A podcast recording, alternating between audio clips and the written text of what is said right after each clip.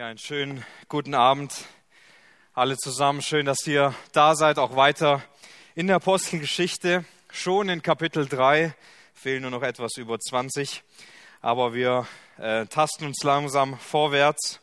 Und wie immer möchten wir auch heute ähm, einen Text untersuchen und werden heute wichtige Dinge sehen, wie die erste Gemeinde, wie die ersten Botschafter Jesu Christi unterwegs waren, in seinem Namen, im Namen Jesu.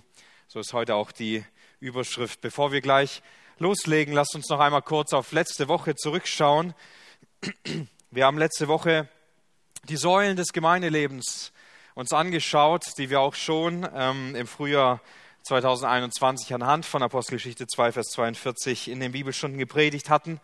Und hier lesen wir, sie verharrten aber in der Lehre der Apostel und in der Gemeinschaft und im Brechen des Brotes und in den Gebeten. Das waren die vier Säulen der ersten Gemeinde. Sie verharrten in diesen Dingen, sie blieben in diesen Dingen, sie hielten sie fest und sie lebten, sie existierten darin im Wort Gottes, in der Gemeinschaft. Sie hatten alles gemeinsam, sie teilten alle Dinge, sie haben sich gegenseitig mit Liebe überschüttet und diese Gemeinschaft genossen. Sie kamen regelmäßig zusammen, dauerhaft, um das Abendmahl zu nehmen, es zu feiern, an das Leiden und Sterben und an die Auferstehung Jesu zu gedenken, aber auch sie waren beständig in den Gebeten und wir haben gesehen, wie sich dieses Thema des Gebets durch die ganze Apostelgeschichte zieht. Aber auch die Auswirkungen von diesem Gemeindeleben. Es entsteht Gottesfurcht. Es entsteht ein Blick dafür, dass Gott wirkt und dass Gott arbeitet. Es entsteht Freude. Menschen freuen sich, die Gemeinde freut sich, sie genießen dieses Wirken des Heiligen Geistes, aber die Gemeinde wächst. Das heißt dann, der Herr aber fügte täglich hinzu, die gerettet werden sollten. Da sind wir letzte Woche stehen geblieben und haben uns dieses Gemeindeleben einmal hinein angeschaut, wo Lukas quasi einmal herauszoomt und zeigt, so hat die Gemeinde gelebt, als sie an einem Tag über 3000 Menschen gewachsen sind. Und mit diesem Blick geht es heute auch in gewisser Weise weiter, nur mit dem Unterschied, dass wir wieder ein Hereinzoomen haben in eine ganz bestimmte Situation. Und Lukas, er zoomt für uns heran, damit wir sehen können, wie Gott ganz konkret in einzelnen Lebenssituationen von Menschen wirkt und arbeitet.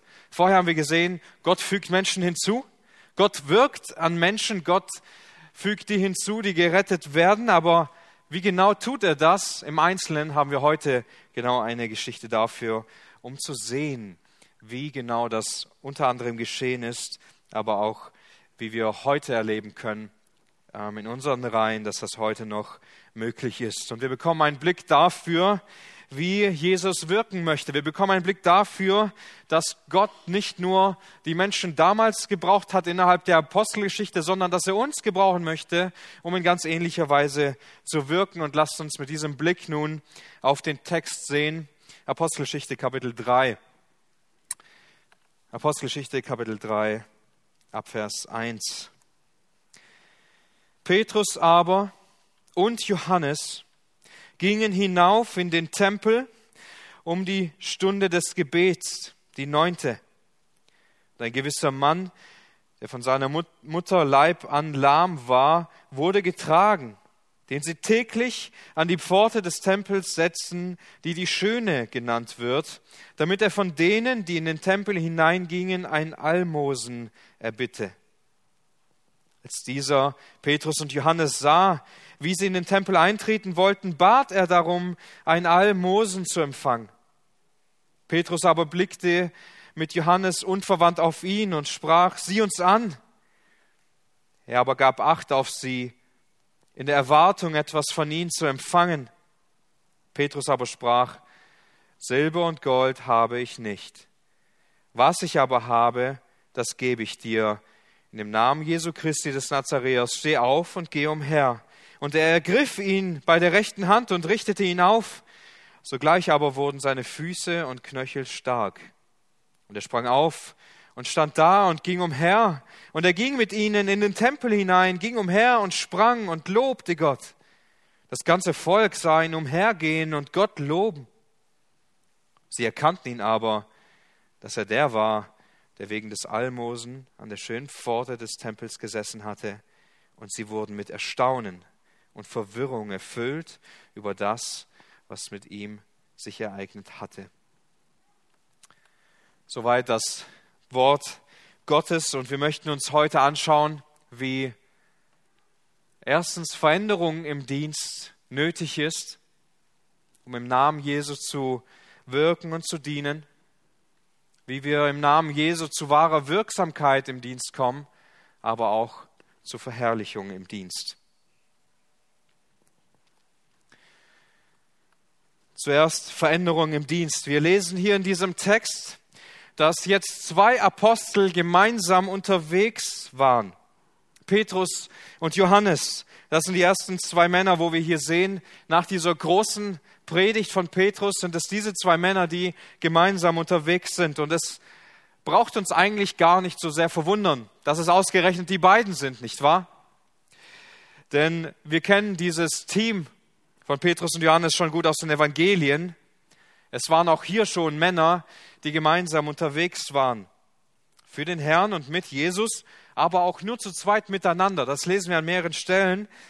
Ähm, gerade in Lukas 5, Vers 10, da wird uns berichtet, dass Petrus und Johannes Genossen waren, Freunde, die gemeinsam Arbeit verrichtet haben, die gemeinsam Fischer waren und sie haben ähm, diese Dinge gemeinsam gehabt und sie werden hier in diesem Text als Genossen bezeichnet.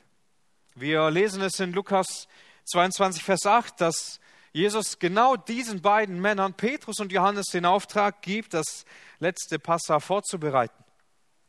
Wir lesen auch in Johannes 20, dass als Jesus von den Toten auferstand und diese Botschaft sich verbreitet und die Jünger hören davon, laufen zwei Männer zu diesem Grab, Petrus und Johannes. Johannes ist sanft an Petrus vorbeigezogen und hingerannt und Petrus kam ein Stück später an, aber es waren die beiden, die das gemeinsam erlebt haben, dann an diesem Grab standen. Später in Apostelgeschichte 8, 8 lesen wir, wie sie gemeinsam in Samarien sind, um dort die Gläubigen zu sehen und dort gemeinsam zu wirken. In 8 Vers 14. Wir sehen diese zwei Brüder, sie waren gemeinsam unterwegs, haben gemeinsam Dinge erlebt und es wundert uns deshalb nicht, dass sie auch hier gemeinsam unterwegs sind. Aber was wir auch wissen ist, dass diese Männer nicht immer eine einfache Zeit hatten. Es war nicht immer alles toll im Dream Team bei Jesus, sondern es gab auch schwierige Zeiten. Es gab Zeiten, wo sie etwas mit Leid zu tun hatten. Zeiten, wo sie etwas mit Spannung, mit Ärger zu tun hatten. Denn sie haben nicht immer auf Christus gesehen. Sie haben nicht immer den Blick ungeteilt auf den Erlöser gehabt, sondern sie hatten oft ein Konkurrenzdenken. Sie haben oft gegeneinander gedacht, gegeneinander gearbeitet. Es war so, dass sie immer wieder eine besondere Stellung vor den anderen bei Jesus haben wollten. Die Jünger, sie erleben das immer wieder. Sie fragen Jesus und bitten ihn um diese Stellung. Und Markus, er beschreibt das auch. Er beschreibt das an, ähm, in Markus 10, Vers 41, berichtet er im Evangelium. Und als die zehn es hörten, also dass eben diese zwei Brüder ähm, darum beten, fangen sie an, unwillig zu werden über Jakobus und Johannes. Es bringt eine Spannung in diesem Team. Es bringt, eine, äh, es bringt Konflikte. Wer ist der Größte? Wer ist der Nachfolger von Jesus? Wer ist der Liebste? Wer ist der, der es am meisten drauf hat unter uns? Wer wird der Größte sein? Das waren Gedanken. Das waren ernsthafte Probleme, mit denen die Jünger zu kämpfen hatten. Das hat sie beschäftigt. Ein Kapitel vorher, in Kapitel 9, in Markus 9, Vers 33, da stellt Jesus seinen Jüngern die Frage, ah, wir waren gerade unterwegs, worüber habt ihr so gesprochen? Was waren so eure Gesprächsthemen? Waren sie geistlich tief? Waren sie erbaulich? Waren sie ermutigend? Habt ihr ausgetauscht über die letzte Predigt? Habt ihr eure Sünden einander bekannt? Habt ihr gemeinsam gebetet? Was habt ihr getan? Das heißt hier, und er kam nach Kapernaum und als er in dem Haus war, fragte er sie, was habt ihr auf dem Weg besprochen? Sie aber schwiegen, denn sie hatten auf dem Weg miteinander beredet, wer der Größte sei. So stellt man sich wahre Nachfolger vor, nicht wahr? So stellt man sich wahre Glaubensvorbilder vor, die uns in allem vorausgehen. Sie schauen nicht auf Jesus, sie tauschen nicht über diese Dinge aus, sondern wer ist eigentlich der Größte von uns? Wer kann den Platz, den Jesus irgendwann mal frei macht, füllen? Sie hatten noch nicht den Blick dafür, was wahrer Dienst ist, weil sie selbst groß sein wollten, erhaben und mächtig. Aber Jesus ging ihnen nicht diesen Weg voraus. Ja, er tat Zeichen und Wunder, er tat große Dinge, er hat große Predigten gehalten, aber er ging den Weg der Demut, entäußerte sich selbst, bis er irgendwann am Kreuz für diese Jünger starb und sie größtenteils einfach wegliefen, nicht bei ihm sein wollten, obwohl sie ihm vorher versprochen hatten, für ihn und mit ihm zu sterben. Das sind wahre Freunde.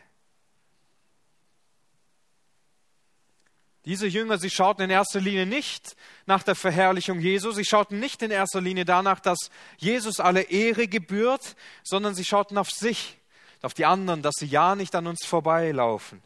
Die anderen sollen ja nicht bevorzugt werden. Es ist ungerecht, wenn der andere mehr Nachtisch bekommt von Jesus. Geistlich gesprochen natürlich. Es ist ungerecht, wenn der andere ein besseres Spielzeug bekommt von Jesus, das größer und schöner ist. Oder mehr Taschengeld, damit andere das an ihm sehen können. So haben die Jünger gedacht. Und wir sind gar nicht so weit davon entfernt. Auch wir denken oft so, nicht wahr? Auch wir wollen immer wieder groß sein. Wir wollen einen Namen haben. Wir wollen wichtig sein. Wir wollen nicht ignoriert werden. Wir wollen nicht leiden für den Glauben.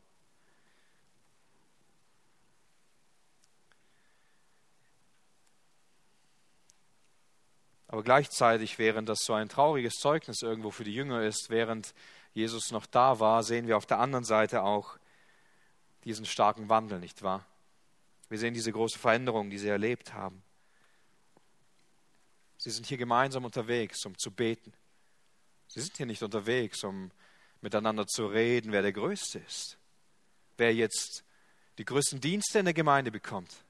Wer die tollste Missionsreise bekommt, der vielleicht sich ein Stück weit vom Geld was abgreifen kann, was da gesammelt wurde. Darüber reden sie nicht. Sie sind verändert. Sie sind nicht mehr gegeneinander. Sie sind nicht mehr auf das eine bedacht, auf ihren eigenen Ruhm und Namen, sondern sie sind jetzt auf den Herrn ausgerichtet. Sie sind ausgerichtet auf ihn. Sie haben eine absolute Veränderung erlebt. Petrus und Johannes, sie sind wieder gemeinsam unterwegs, aber zum Beten. Sie gehen zum Tempel hinauf, um zu beten, nachmittags um 15 Uhr. Und es dauert noch eine ganze Weile, das werden wir noch im Lauf der Apostelgeschichte sehen, dass sich die Christen wirklich vom Judentum trennten. Auch Paulus, der ging immer zuerst in die Synagoge und fing dort an, um dort Anknüpfpunkte für den Glauben zu finden. Und auch hier sehen wir Christen, sie gingen noch zum Gebet, sie pflegten noch die Gebetszeiten. Wir lesen nicht mehr davon, dass sie geopfert haben oder sonstige Dinge, aber zum Beten gingen sie dort nach wie vor hin. Sie hatten eine Zeit, in der sie das gepflegt haben. Sie haben eine Zeit gehabt, in der sie sich zum Beten getroffen haben in Gemeinschaft. Und das ist so ein wichtiges Element, das wir hier sehen können für Christen selbst.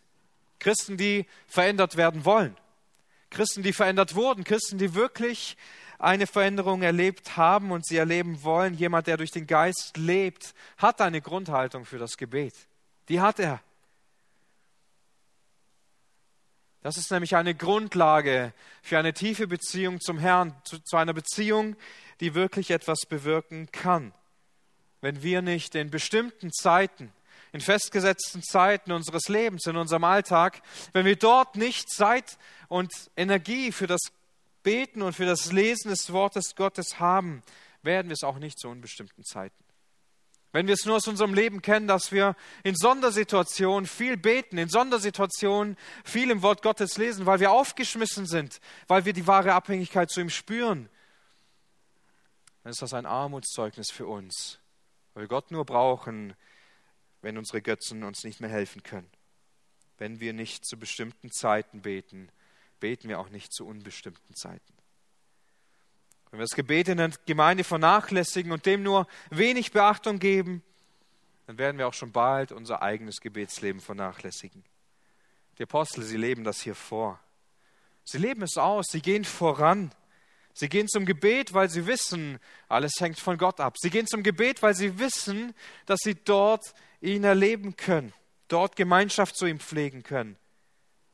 Sie gehen dorthin, weil sie verändert wurden. Während sie zuvor, während Jesus noch da war, ständig den Wunsch hatten, selbst groß zu sein, selbst Dinge tun zu können und sich zu freuen, dass sie es geschafft haben, irgendwie Dämonen auszutreiben, dürfen wir feststellen, das Gebet ist genau das Gegenteil davon. Das Gebet im Leben von wahren Dienern zeugt davon, dass wir selbst nicht groß sein können. Es zeugt davon, dass wir es selbst aus uns heraus nichts schaffen können. Solange wir nicht beständig beten vor dem Herrn, ist immer noch ein Vertrauen auf uns selbst da. Vertrauen wir immer noch selbst einer guten Predigtvorbereitung? Vertrauen wir immer noch selbst einer guten Kindererziehung? Wenn wir nicht für unsere Kinder beten, dann glauben wir, dass wir es irgendwie selber schaffen werden. Wenn wir nicht dafür beten, dass Gott in unserem Alltag eingreift und uns Menschen in den Weg stellt, mit denen wir über den Glauben reden können, dann glauben wir tatsächlich noch, wir würden es irgendwie selbst schaffen.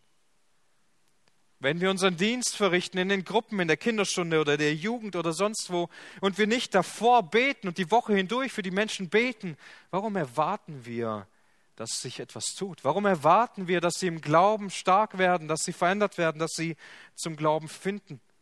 Ja, weil wir auf uns selbst vertrauen. Das Gebet lässt nicht zu, dass wir einen großen Namen haben können. Das Gebet lässt nicht zu, dass wir selbst groß sein können,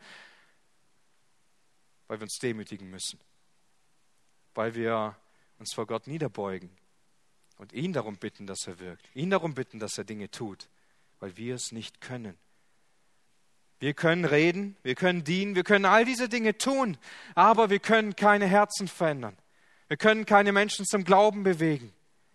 Gott kann das tun durch uns durch sein Wort, durch Begegnungen, durch Situationen, durch Handlungen, aber er muss diese Dinge in uns und durch uns tun.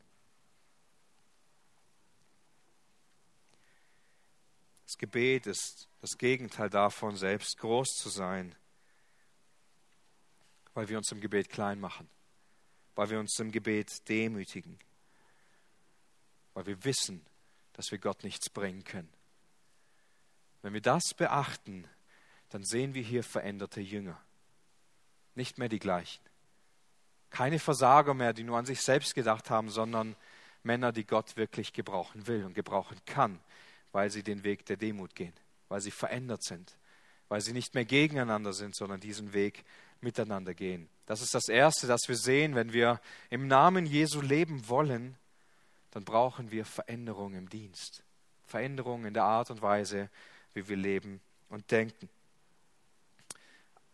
Als zweites können wir sehen, Wirksamkeit im Dienst.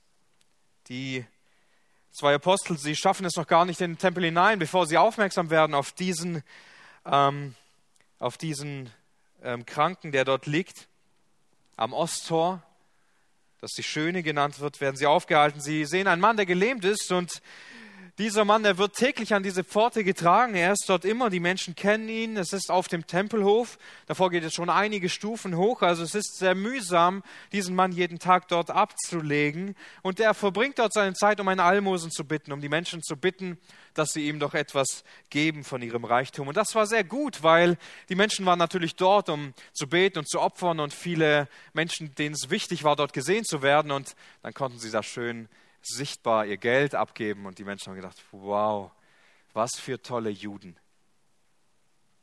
Und die Apostel, sie gehen dorthin, um zu beten, ehrlich, aufrichtig zu beten und sie werden aufgehalten. Und es ist schön zu sehen, wie die Apostel hier tatsächlich auch von ihrem Dienst aufgehalten werden, nicht wahr? Denn ähm, eigentlich waren sie auf dem Weg zum Dienst des Gebets. Sie wollten beten und sie werden dort aufgehalten von diesem Mann. Und sie bleiben stehen und sie schauen ihn an. Und wisst ihr, was so besonders dran ist?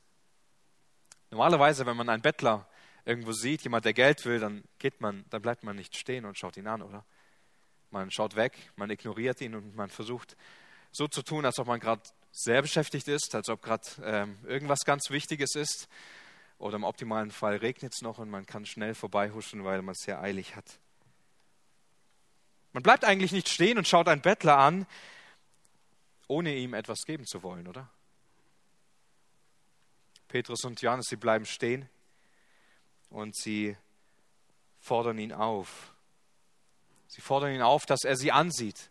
Und er schaut sie voller Erwartungen an, weil er denkt, er bekommt jetzt etwas von ihnen, weil er denkt, er, er kann jetzt etwas haben.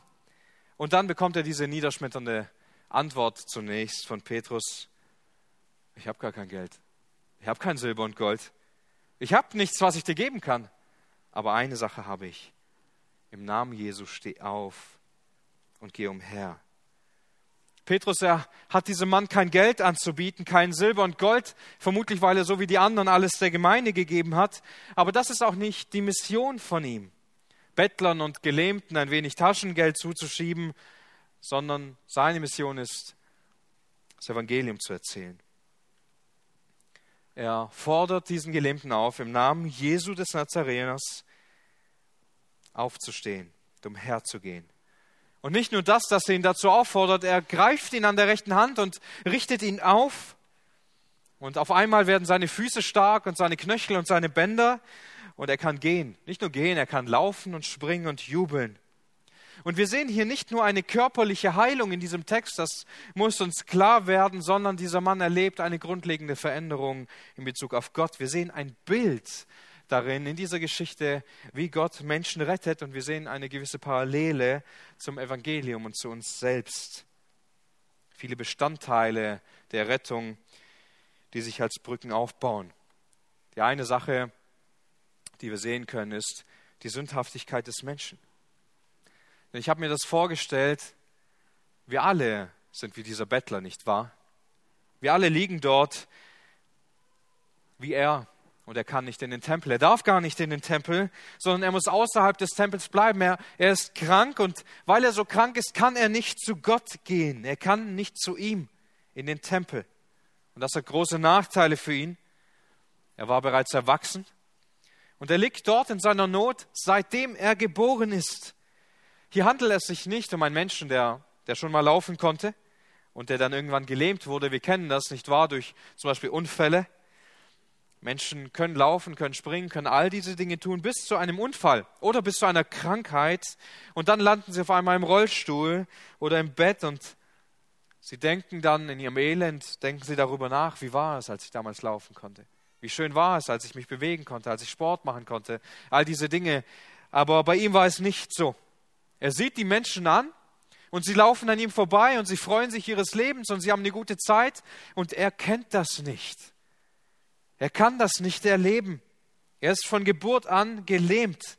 Er kennt nicht dieses Gefühl, seine Beine zu bewegen, zu stehen und zu laufen und zu springen, aber er sieht das bei den anderen Menschen. Er sieht, wie Menschen das tun. Aber er kann es nicht. Es ist ihm vorenthalten. Und in gewisser Weise, so wie es dem Bettler hier geht, geht es einem jeden von uns, nicht wahr? Alle Menschen sind von Grund auf bedürftig. Jeder Mensch leidet unter seiner eigenen Krankheit der Sünde. Eine Sünde, von der wir frei werden müssen, eine Sünde, die uns lähmt, die uns das Leben schwer macht. Wir wollen davon frei werden, aber in unserem ganzen Leben, aus eigener Kraft, werden wir es niemals schaffen. Der Mann, er benötigt Geld. Er bittet um Geld, weil er arm ist. Ebenso wie wir arm sind in Bezug auf Gott, nicht wahr? Ebenso wie wir vor Gott völlig verschuldet sind und keine Möglichkeit haben, diese Schuld zu bezahlen, bitten wir um ein bisschen Almosen. Und diese Schuld können wir nicht bezahlen. Dann versuchen wir mit diesem bisschen, was wir haben und mit diesem bisschen, was wir erreichen können, unser Leben irgendwie schöner zu machen, es besser zu machen, durch Silber und Gold unsere Träume und Wege zu erfüllen, was in unserem Möglichen liegt. Aber das ist nicht die Lösung, die Jesus uns anbieten will.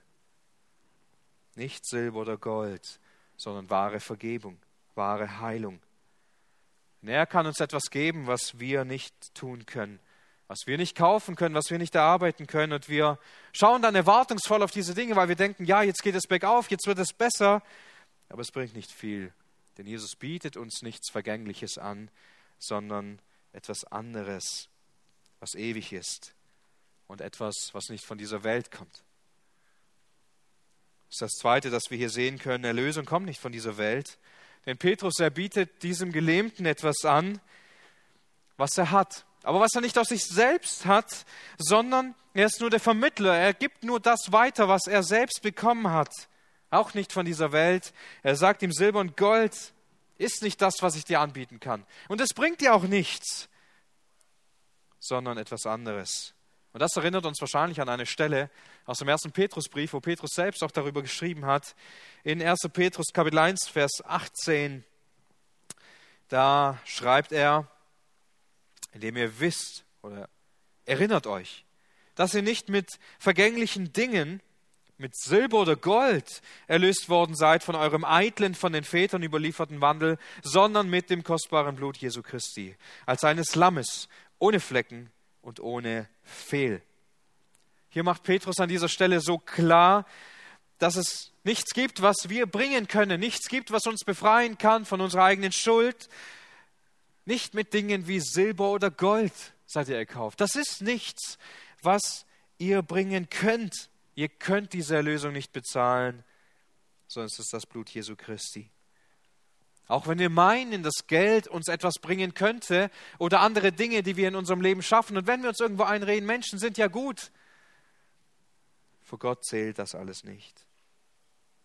Vor Gott sind alle Menschen gefallene Sünder, die ewige Verdammnis verdienen. Es bringt dem nichts, der seine Scheunen abreißt, um größere zu bauen, um sein Reichtum zu horten. Er muss sterben, ohne dass er etwas mitnehmen kann. Es bringt nichts, sagt Jesus, Schätze auf Erden zu sammeln, weil dort Motten und Rost sie fressen. Der reiche Jüngling, er kann sich nicht von seinem Götzendienst dem Mammon gegenüber lösen und geht betrübt weg, ohne Erlösung. Jesus sagt selbst, du kannst dir alle Dinge des Lebens kaufen, aber es bringt dir nichts, wenn deine Seele verloren geht, denn das kannst du nicht kaufen. Silber und Gold ist nicht das, was wir brauchen. Es gibt auf dieser Welt nichts, das wir arbeiten könnten, das wir schaffen könnten, das wir in Besitz nehmen könnten, um Errettung zu bekommen. Es ist nicht von dieser Welt. Es kommt von Jesus. Und wisst ihr, wahrscheinlich würde bis hierher jeder zustimmen. Ja, stimmt. Sehe ich auch so. Aber wie oft versuchen wir, mit Dingen von dieser Welt zu arbeiten und zu wirken und dann fügen irgendwann das Evangelium hinzu und sagen, und jetzt muss Gott den Rest tun. Es ist ein viel größeres Problem für uns, als wir meinen, dass wir erst denken, wir müssen den Menschen erstmal helfen. Erstmal so eine richtig gute Beziehung zu ihnen aufbauen. Und wenn wir das geschafft haben und wenn sie uns dann vertrauen und wenn wir eine richtig gute Beziehung haben, dann werden sie das Evangelium bestimmt besser annehmen als wenn ich es ihnen gleich sage. Wir müssen alles sorgfältig vorbereiten und wenn die Menschen uns dann lieben und wenn sie dann gerne mit uns zusammen sind, dann sprechen wir sie mal dezent auf den Glauben an. Aber nicht so viel und dann so stückchenweise und dann werden sie sich schon Stück für Stück irgendwann bekehren. Und wir sagen ihnen dann nur, Jesus ist auch für dich gestorben und er will dein Bestes. Und vielleicht lassen wir dann erstmal notwendigerweise einige Bestandteile des Evangeliums weg. Wir sagen erstmal nicht, dass sie Bekehrung vom ewigen Gericht brauchen. Wir sagen ihnen auch nicht, dass sie zu Sklaven Christi werden, wenn sie sich bekehren. Wir sagen ihnen auch nicht, bloß nicht, dass die Nachfolge etwa einen Preis hätte und dass sie tagtäglich sterben müssten, um Christ zu werden. Wir sagen ihnen lieber erstmal, dass Jesus die Lösung für alle ihre Probleme ist. Wir sagen ihnen erstmal, dass wenn sie Jesus im Leben haben, dass ihnen dann alles besser geht, dass er ihr Freund sein will und ihr Erlöser für all die Schwierigkeiten, die sie erleben werden. Für all die bösen Menschen, die ihnen Böses tun wollen. Jesus ist die Lösung für all ihre Probleme. Jesus macht alles einfacher. Wenn du Jesus hast, geht es dir viel besser. Wir müssen doch nicht gleich von Schuld reden, oder? Buße ist sowieso ein Wort, das wir kaum noch ähm, beschreiben können und Umkehr ist sowieso nicht so wichtig. Es ist erstmal wichtig, dass sie Ja sagen zu Jesus, dass sie ein Gebet sprechen und dann sind sie schon dabei. Und wenn sie dann Sonntag für Sonntag hier sitzen, dann werden sie schon das Richtige tun. Und wenn die Gemeindekinder erstmal gelernt haben, so zu leben, wie Christen sich eben verhalten, dann ist halt irgendwann der Moment X, wo sie sich dann taufen lassen, dann ist doch alles in Ordnung, oder? Die wahre Lehre, dass, dass das schwer verdaulich ist, das können wir auch später bringen. Wir müssen wissen, Erlösung ist nichts, was wir bringen können. Wir können den Weg nicht einfach selbst vorbereiten mit Gedanken und Dingen von dieser Welt. Es, es, sind nicht wir, die Menschen hier hineinlocken durch gute Musik und gute Gottesdienste und Jüngerschaftsprogramme. Und wenn sie dann mal da sind durch gute Kurse, dann, dann schnappt die Falle irgendwann zu und sie ist dabei. So geht es nicht. Wir können im Evangelium keine Abstriche machen.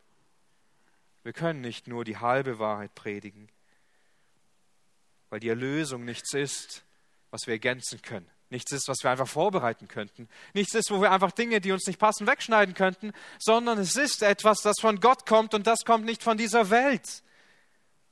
Nichts, was wir auf dieser Erde finden können, sondern es kommt durch Jesus Christus. Das ist auch eine Vorbereitung für den dritten Aspekt, den wir finden, im Namen Jesu.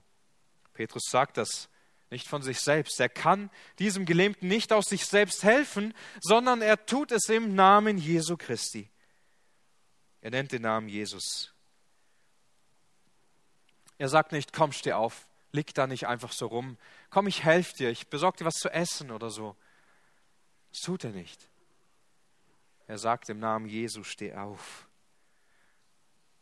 Vermutlich kannte dieser Gelähmte Jesus oder hörte von den Zeichen und Wundern, die Jesus tat. Es gibt nur einen Namen, in dem Menschen gerettet werden können. Das ist der Name Jesus Christus. Das lesen wir auch später, wenn wir ein Kapitel weiter aufschlagen, Kapitel 4, Vers 12. Und es ist in keinem anderen das Heil, denn es ist auch kein anderer Name unter den Himmeln, der unter den Menschen gegeben ist, in dem wir errettet werden müssen. Es gibt keinen Namen, in dem wir Rettung finden, außer dem Namen Jesus. Kein Name auf dieser Welt erfahren können, um vor dem Gericht Gottes befreit zu sein. Aber dieser Name Jesus, dieser heilige Name, dieser erhabene, dieser wundervolle Name, der Name, der so viel gelitten hat, der, so Name, der Name, der so viel leiden musste und sterben musste um unsere Schuld willen. Es gibt keinen anderen Namen, der Heilung bewirken kann als Jesus. Es gibt keinen anderen Namen, der uns etwa neues Leben geben könnte. Keinen anderen Namen, der uns erfüllen könnte oder uns gerecht sprechen könnte. Kein Name, der so einflussreich und so bekannt sein könnte. Jeder Name, jede Person vergeht vor ihm. Diesen Namen spricht Petrus hier aus. In diesem Namen spricht er diese Worte. Er sagt es nicht einfach so, steh auf und geh umher, sondern er sagt es, ich sage dir das im Auftrag von Jesus. Ich sage dir das im Namen von dem, der Himmel und Erde gemacht hat, von dem, der am Kreuz für unsere Sünden starb, von dem größten Namen, den dieses Universum kennt. Wisst ihr, wenn wir Dinge tun, dann hat es nur wenig Bedeutung und nur wenig Einfluss. Ich kann Dinge tun und das interessiert niemanden. Aber wenn Jesus etwas tut, dann hat das gewaltige Folgen. Ich kann die Welt nicht verändern, egal was ich sage, egal was ich auf Instagram posten würde. Es würde niemanden interessieren. Aber wenn der größte Name in diesem Universum spricht, dann kann selbst ein Mensch, der noch nie in seinem Leben nur ein Zentimeter gelaufen ist, einfach so gehen. Wenn Jesus etwas tut, wenn er etwas bewirkt, dann hat das Bedeutung, dann hat es Einfluss. Denn Petrus geht nicht zu dem Gelähmten und sagt, ah, ich weiß nicht, ob du mich erkannt hast. Ich bin der, der mit Jesus unterwegs war und du weißt doch immer der rechts von ihm und ich bin der, der sich immer so groß aufgespielt hat. Ich bin übrigens Apostel, wahrscheinlich sogar der Beste, der Erste und ich kann ja mal ein gutes Wort für dich einlegen. Das tut er nicht. Er stellt sich nicht vor, er stellt sich völlig zurück. Es ist völlig unwichtig, wer Petrus ist, sondern er will hier wirken im Namen von Jesus. Er verlässt sich auf den Namen Jesu und will ihm Ehre geben und aus der Kraft dienen. Und da sehen wir so einen krassen Gegensatz. Jesus ist doch in den Himmel aufgefahren, oder? Jesus ist doch jetzt nicht mehr da. Also ist doch irgendwie ein Platz frei geworden. Kann Petrus nicht vielleicht diesen Platz einfach ausfüllen? Sagen, ich bin Petrus.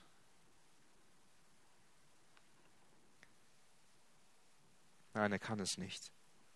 Kann es nicht, weil er diesen Namen Jesus kennt. Weil er weiß, dass er durch sich selbst nichts tun kann. Deshalb geht er den demütigen Weg, damit Jesus groß werden kann, damit er ihn gebrauchen kann, damit wahre Wirksamkeit für diesen Dienst entsteht. Aus uns heraus können wir keinen wirkungsvollen Dienst tun. Unsere Namen sind völlig unwichtig. Es kommt nur auf einen Namen an und das ist Jesus Christus. Wir sind schwach, wir sind klein, wir können nichts bewirken, wir sind mittellos. Aber Jesus hat alle Mittel. Er ist nicht schwach, sondern er ist stark. Er ist König und er regiert über alle Dinge. Und wir können das, was wir tun wollen, nur in seinem Namen tun. Alle Namen von Kirchenvätern, von großen Pastoren und einflussreichen Predigern sind unwichtig. Es geht nur um Jesus und nur um seinen Namen. Als dieser Gelähmte diesen Namen Jesus hört, reagiert er darauf. Der Sünder antwortet. Naja, ein Mann, der gerade an mir vorbeigeht und den ich um einen Almosen bitte, der kann mir viel erzählen, oder? Warum sollte ich dem glauben? Warum sollte ich dem Glauben schenken? Warum sollte ich auf jemanden, der da Witze macht und sagt, ja, steh doch auf, warum sollte ich dem hören und dem Glauben schenken? Warum sollte er einem Aufruf zur Heilung glauben, wenn er bereits erwachsen war und noch nie eine Chance dazu hatte? Vermutlich nicht mal darüber nachdachte, sondern das akzeptiert hat. Petrus, er fordert ihn auf, nicht durch sich selbst, sondern durch Jesus, der Mann, der alles tun kann. Er fordert ihn auf, im Namen Jesu aufzustehen, nicht selbst, sondern in seinem Namen. Und er ergreift ihn an der rechten Hand und er zieht ihn hoch. Und da passiert etwas Besonderes. Seine Beine werden wieder kräftig. Es entsteht Heilung in seinen Knochen, in seinen Bändern und Gelenken. Und alles wächst zusammen und er kann sofort gehen. Nicht sechs Wochen erstmal Therapie, Reha und so weiter, ein halbes Jahr. Nein, sondern er kann sofort gehen. Aber so wie es diesem Mann hier ging, geht es doch eigentlich jedem Sünder, nicht wahr? Jesus ruft uns zu sich. Der fordert uns auf, ihm zu glauben und er zieht uns zu sich, er greift uns und hebt uns hoch. Und eigentlich wäre es hoffnungslos, ihm Glauben zu schenken. Warum sollte mir irgendjemand helfen können, wenn meine Sünde so groß ist, meine Schuld unbezahlbar ist?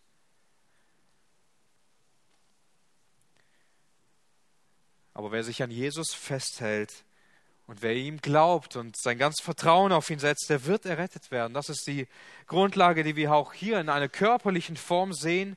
Dieser Mann, er musste dem vertrauen, was Petrus sagt. Er musste dem Glauben schenken, er musste seine ganze Hoffnung darauf setzen, dass das, was jetzt passiert, Wirklichkeit ist. Er reagiert auf diese Aufforderung und er wird geheilt. Und anschließend erlebt er eine völlige Umgestaltung. Was passiert mit ihm, als er aufgerichtet wird? Er wird völlig umgestaltet. Er wird völlig neu, er wird anders. Seine Knöchel und Beine werden stark, er steht auf, er beginnt herumzuspringen. Er wird umgestaltet. Und das ist in diesem Text so unlogisch, oder? Das ergibt doch irgendwie gar keinen Sinn. Er könnte sagen, ah, ich spüre da irgendwas. Ich habe auf einmal ein Gefühl. Und dann wird er abtransportiert und viele Ärzte schauen sich das an. Und selbst dann wäre es ein großes Wunder gewesen. Aber Gott macht es hier anders. Erstmal hört sich das an wie so eine, wie so eine ähm, inszenierte Sache auf einem Mega-Event, wo man dann für einen betet und auf einmal springt er von seinem Rollstuhl auf und kann alle Dinge und kriegt danach so ein bisschen sein Geld dafür, für sein gutes Schauspiel. Aber hier im Text wird gesagt, die Menschen, sie kannten ihn. Sie wussten, dass er jeden Tag da liegt. Das war nicht irgendjemand und sagt, ah, war der wirklich vorher gelähmt? Oder nein, sie wussten, dass er lag jeden Tag an, dieser, an diesem Tor und sie wussten, das ist doch der Mann, der gelähmt ist. Das ist doch der, den wir dort tagtäglich liegen sehen. So dringend festhalten müssen, ist der körperliche, medizinische Aspekt. Ich weiß nicht, ob ihr schon mal ein Kleinkind beobachtet habt, wie es anfängt zu laufen. Das sieht nicht nur schmerzhaft aus, es fühlt sich wahrscheinlich auch für dieses Kind erstmal so an. Es beginnt zu laufen und es dauert eine ganze Weile, es dauert längere Zeit, bis dieses Kind dann rennen kann, sich auf, aufraffen kann, ähm, springen kann und so weiter. Es geht nicht von jetzt auf gleich. Es passiert nicht sofort, auch wenn man sich das manchmal als Eltern wohl wünschen würde. Ähnlich wie bei Menschen, die einen Unfall hatten und die danach vielleicht eine Zeit lang gelähmt waren oder krank bis sie wieder laufen können, dauert es eine ganze Weile. Es dauert wirklich lang. Und von Springen reden wir dort erst gar nicht. Bei diesem Mann ist es so unnatürlich, so anders. Alles ist neu, er bewegt sich völlig frei. Das ist so besonders, weil es im gleichen Augenblick geschieht. Als ob es irgendwie nicht greifbar ist, nicht real ist, aber es ist so. Ähnlich geht es uns, nicht wahr?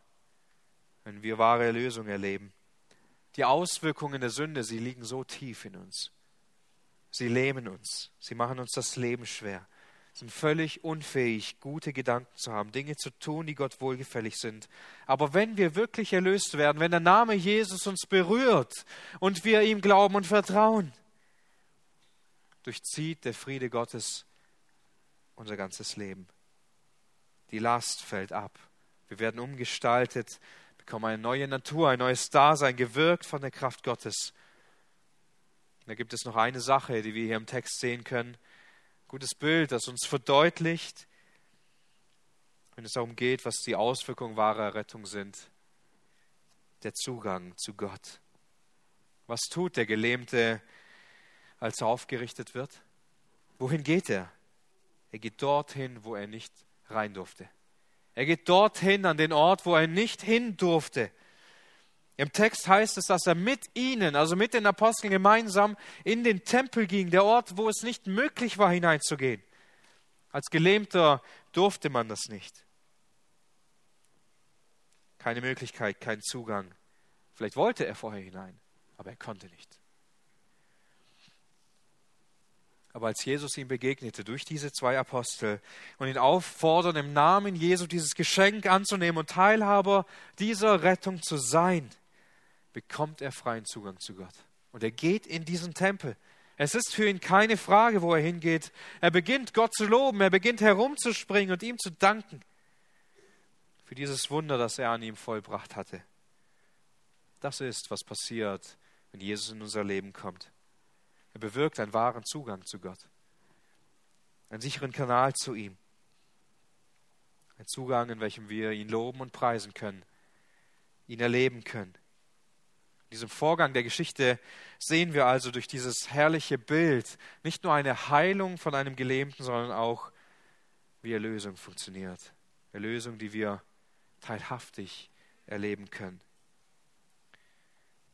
So gebraucht der Herr diese zwei Diener, um durch sie einen so wirksamen Dienst zu verrichten.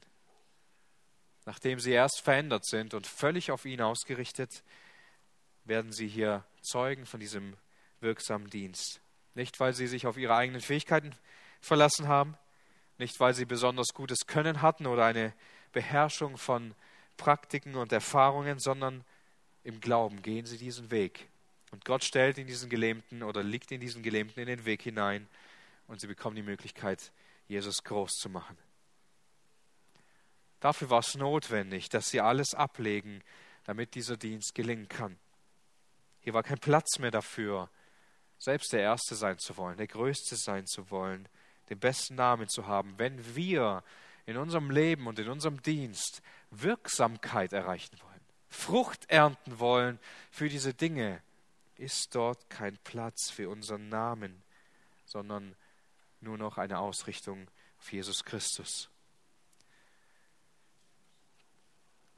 Anschließend können wir sehen, wie Jesus sich in dieser Situation selbst verherrlicht. Nicht Petrus und Johannes werden geehrt, sondern Gott selbst wird geehrt. Im Text heißt es, über die vielen Menschen, die dabei waren, in Vers 9 sehen wir das. Und das ganze Volk sah ihn umhergehen, also den Kranken, und Gott loben. Sie erkannten ihn aber, dass es der war, der wegen den Almosen an der schönen Pforte des Tempels gesessen hatte, und sie wurden mit Erstaunen und Verwirrung erfüllt über das, was sich mit ihm ereignet hatte. Also die Menschen, die ihn hier sehen und die erkennen, dass es genau dieser Mann, der gelähmt war, ist, der herumspringt und herumspringt. Und wohin geht er? Er geht nicht nach Hause. Er geht nicht zu den Menschen, die ihn dort tagtäglich hingetragen haben. Er geht nicht nach Hause zu seinen Freunden und erzählt ihnen diese Dinge. Er geht nicht zu seiner Familie oder geht nicht zum, zur nächsten Zeitschrift und sagt, ja, da müsst ihr einen Artikel schreiben, ich bin gesund, ich weiß auch nicht, wie das passiert ist. Nein, er geht in den Tempel. Das ist so eine wichtige Sache. Gott verherrlicht sich vor allem deshalb in diesem Leben von diesem Mann, weil er jetzt, nicht weil er gesund geworden ist von seinem Körper, sondern mit allen Menschen in ihm diese Herrlichkeit Gottes leuchten sehen können. Diesen Lobpreis Gottes, diese Ehre, die Gott alleine bekommt. Er geht nicht irgendwo hin, er geht in den Tempel, um Gott anzubeten. Wisst ihr, Menschen, vor allem die Welt, sie kann Gottes Herrlichkeit nicht sehen. Sie können sie nicht sehen. Wenn wir im Wort Gottes lesen, wenn wir Gott begegnen, wenn wir im Gebet ihm nahe sind, dann können wir seine Herrlichkeit sehen. Er kann sich diese Herrlichkeit uns zeigen lassen, wie er ist. Und diese Herrlichkeit strahlt in unser Leben hinein, es strahlt in unser Herz hinein. Und das können die Menschen sehen. Das können Menschen wahrnehmen. Der Mensch, der Tag für Tag krank dort liegt, keine Hoffnung hat, er springt jetzt herum, er lacht, er betet Gott an, er freut sich, was die Menschen zu einer Reaktion drängt. Und wir lesen hier im Text zwei Reaktionen. Es ist ein Erstaunen. Die Menschen verstehen nicht, was ist los. Sie sind erstaunt, das ist doch der Bettler, der da war. Und sie sind völlig zu Recht erstaunt. Ich wäre es auch. Kann es sein, dass dieser Mann, den ich jahrelang dort gesehen habe, jetzt gehen kann? Sie sind begeistert und erstaunt. Aber das Zweite ist, dass wir sehen, sie sind auch verwirrt. Was wir uns auch gut vorstellen können. Sie verstehen die Welt nicht mehr. Was ist passiert? Etwas Unnatürliches passiert, was der Mensch nicht erklären kann. Und das ist die Verwirrung nie weit. Und schnell müssen irgendwelche Erklärungen her. Und Petrus, für ihn ist das gefundenes Fressen. Er beginnt sofort eine Predigt zu halten und greift diese Reaktion auf. Er greift dieses Erstaunen, die Verwirrung auf, um ihm aufzuzeigen, wer hier wirklich gewirkt hat. Und er sagt, nein, nein, nein, nicht wir. Wir haben hier nichts getan. Wir sind völlig unbedeutend, sondern Jesus, der von den Toten auferstanden ist. Er hat das getan. Und er nennt sogar noch, er sagt, es war nicht unsere Frömmigkeit und nicht, dass wir sonst wie wären. Er nimmt, raubt sogar jede Ehre, die Menschen ihm geben würden, damit Gott alleine sich verherrlichen kann. Eine ähnliche Geschichte erlebten die Jünger schon einmal, wo Jesus genau das aufzeigt in Johannes 9. In Johannes 9, in den ersten drei Versen heißt es, als er vorüberging, sah er einen Menschen, blind von Geburt. Und seine Jünger fragten ihn und sagten, Rabbi, wer hat gesündigt? Dieser oder seine Eltern, dass er blind geboren wurde? Jesus antwortet, weder dieser hat gesündigt, noch seine Eltern, sondern damit die Werke Gottes an ihm offenbar würden. Also die Jünger, sie sehen diesen blinden Mann und er ist von Geburt an ähm, schon blind und sie fragen, ja, hat er gesündigt? Also Mutterleib oder was hat er gemacht? Oder seine Eltern, wer hat gesündigt? Und sie wollen eine Erklärung dafür, warum diese Krankheit und hier sehen wir eine, eine gute Parallele, er war schon immer blind. Wer ist schuld? Wer trägt die Verantwortung dafür? Und Jesus sagt, es liegt nicht an Sünde. Gott hat das so gemacht. Gott hat entschieden, dass er blind auf diese Welt kommt, weil er sich an ihm verherrlichen will. Weil alle sehen sollen, was Gott in seinem Leben bewirken will. Weil alle Menschen sehen sollen, was er in seinem Leben tun will. Gott will sich an diesem Leben verherrlichen und diese Herrlichkeit zeigen. Das ist so wichtig. Gott sagt es auch in Jesaja 42, Vers 8. Ich bin der Herr. Das ist mein Name. Ich bin der Herr, das ist mein Name und meine Ehre gebe ich keinem anderen. Auch nicht den Ruhm, den geschnitzten Bildern.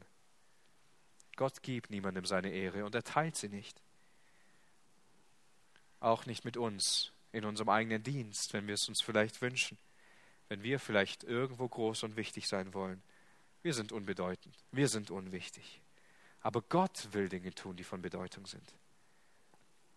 Wir können keine großen Dinge tun, wir können uns selbst keine Herrlichkeit schaffen und keinen guten Namen, aber Gott kann es und er will uns gebrauchen, damit er in seiner Herrlichkeit sichtbar wird. Und weißt du, wie er es am liebsten tut? Und im Leben von Sündern. Im Leben von Sündern, so wie du, du und ich Sünder sind. Welches Zeichen, welches Zeichen könnte größer sein für die Herrlichkeit Gottes, wenn nicht dadurch, dass Menschen, die ihn gehasst haben, Menschen, die nur für sich selbst gelebt haben, all das aufgeben und ihm nachfolgen.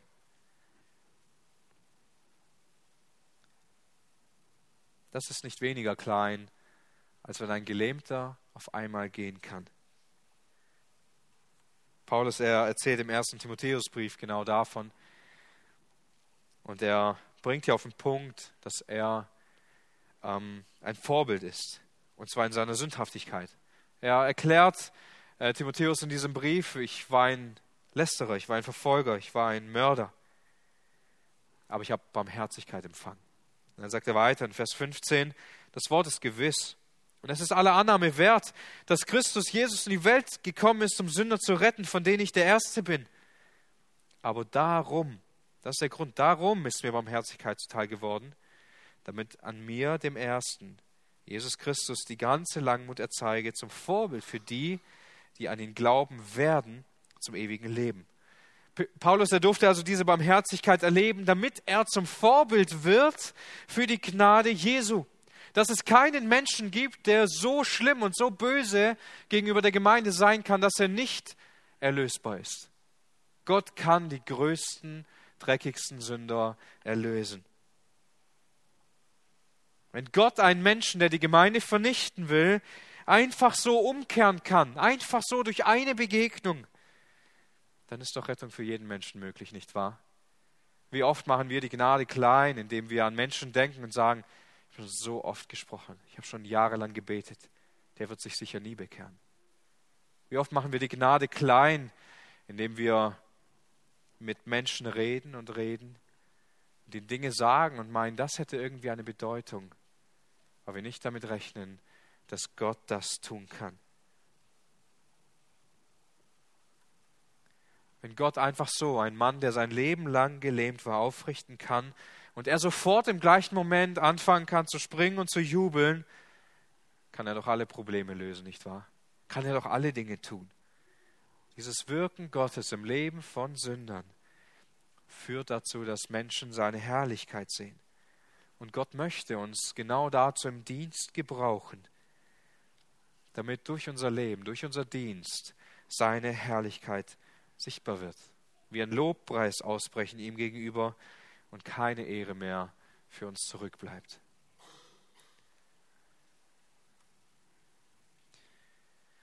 Das sind die drei Dinge, die wir heute gesehen haben. Veränderung im Dienst. Wenn wir dem Herrn aller Herren dienen wollen, dann braucht es Veränderungen in unserem Leben. Und ich weiß nicht, wo du genau stehst, wie wichtig du dir selbst bist, wo der Stolz in deinem Leben hängt, wo du dir gerne ein Recht für dich in Anspruch nimmst oder wo du gerne gesehen und beachtet willst, werden willst. Wir sind Diener und Sklaven Jesu Christi. wir werden immer mehr verwandelt und wir brauchen es, den Weg der Demut zu gehen. Wirksamkeit im Dienst. Wir haben es gesehen. Wenn wir einen Dienst haben wollen, der Frucht mit sich bringt, dann ist es notwendig, dass unser Dienst wirksam wird. Nicht Zahlen kann Großartiges durch unser Leben tun. Dinge, die wir gar nicht erwarten können. Er, aber er wirkt nicht durch unsere Kraft und durch unsere Stärke, sondern er wirkt durch seinen heiligen Namen. Sind wir bereit, alles auszulöschen und nur seinen Namen zu hochzuheben. Nur dann können wir wahre Frucht erleben, aber auch die Verherrlichung im Dienst. Unser ganzes Leben soll dazu führen, dass Gottes Herrlichkeit erleuchtet, dass sie strahlt und auch in unserer Gemeinde ja, unsere Schwachheiten und seine Gnade in unserem Leben gebraucht, um sich mächtig zu erweisen, dass wir nichts anderes tun können, als ihm allein die Ehre und ihm allein Anbetung dafür zu geben. Gott segne uns, wenn wir darüber nachdenken. Amen.